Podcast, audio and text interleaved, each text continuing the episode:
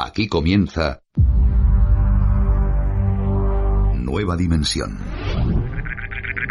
Premium. Premium.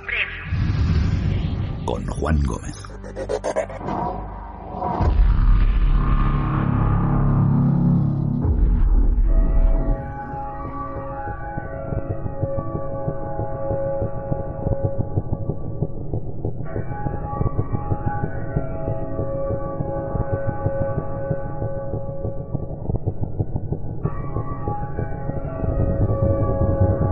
Muy buenas noches a todos amigos. Bienvenidos a un nuevo capítulo de Nueva Dimensión Premium. Esta noche viajamos al 1 de octubre de 1994.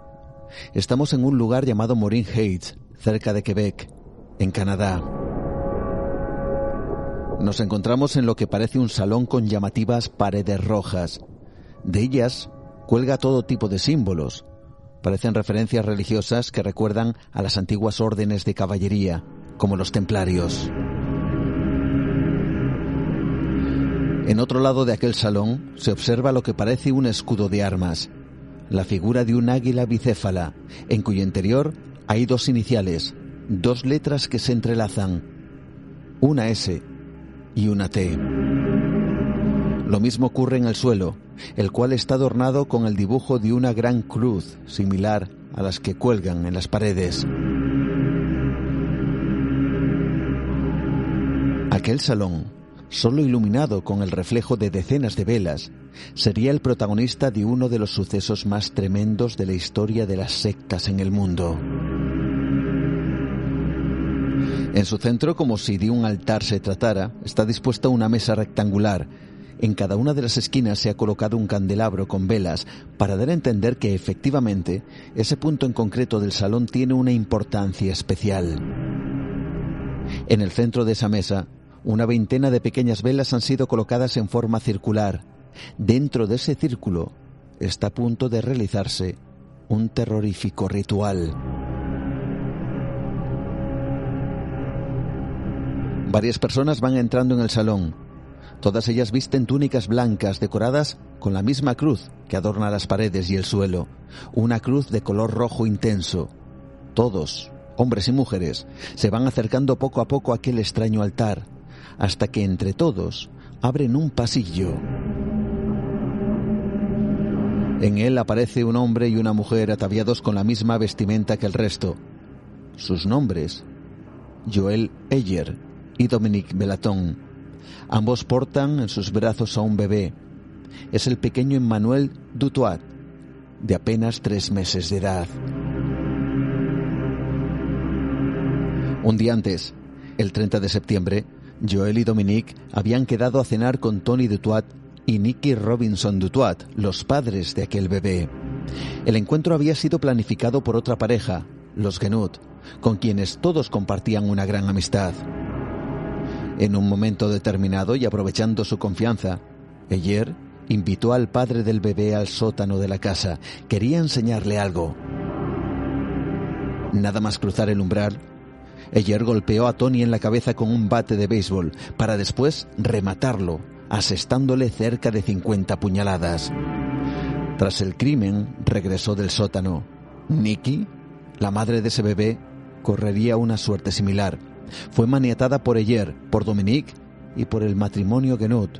Todos realizaron un extraño ritual donde finalmente acabaron con la vida de Nikki, la madre del pequeño Emmanuel, de apenas tres meses de edad. Tras su muerte, raptaron al bebé de la pareja. Y ahora, un día después del crimen, Eyer y Dominique están en aquel salón, frente a un altar, donde se va a consumar un acto terrible.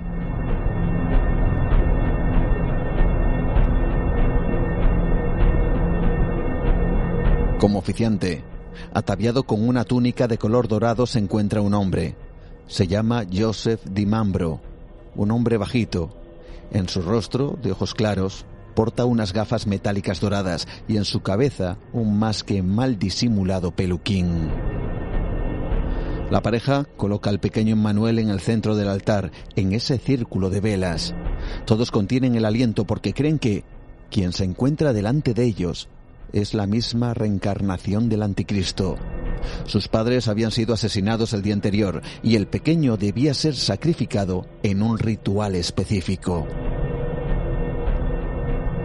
Dimambro, tras completar una serie de extrañas oraciones, saca una estaca de madera y un pesado martillo. El oficiante apenas dio tiempo a los presentes a que alguno decidiera arrepentirse en el último momento y golpeando fuertemente atravesó al pequeño con la estaca.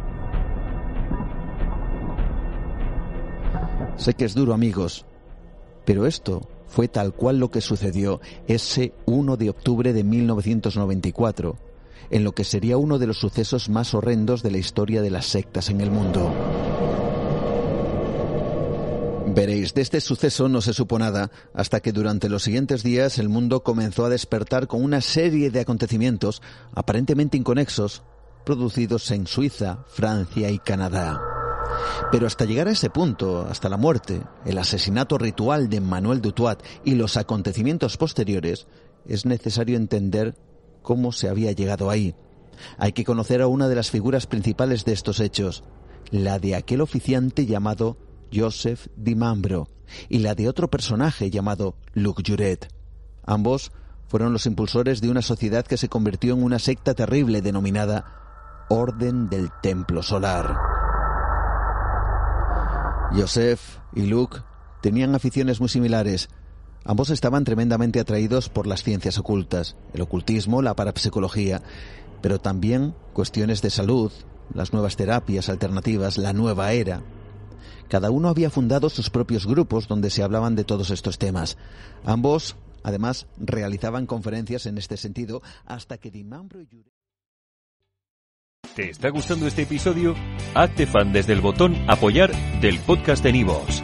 Elige tu aportación y podrás escuchar este y el resto de sus episodios extra. Además, ayudarás a su productor a seguir creando contenido con la misma pasión y dedicación.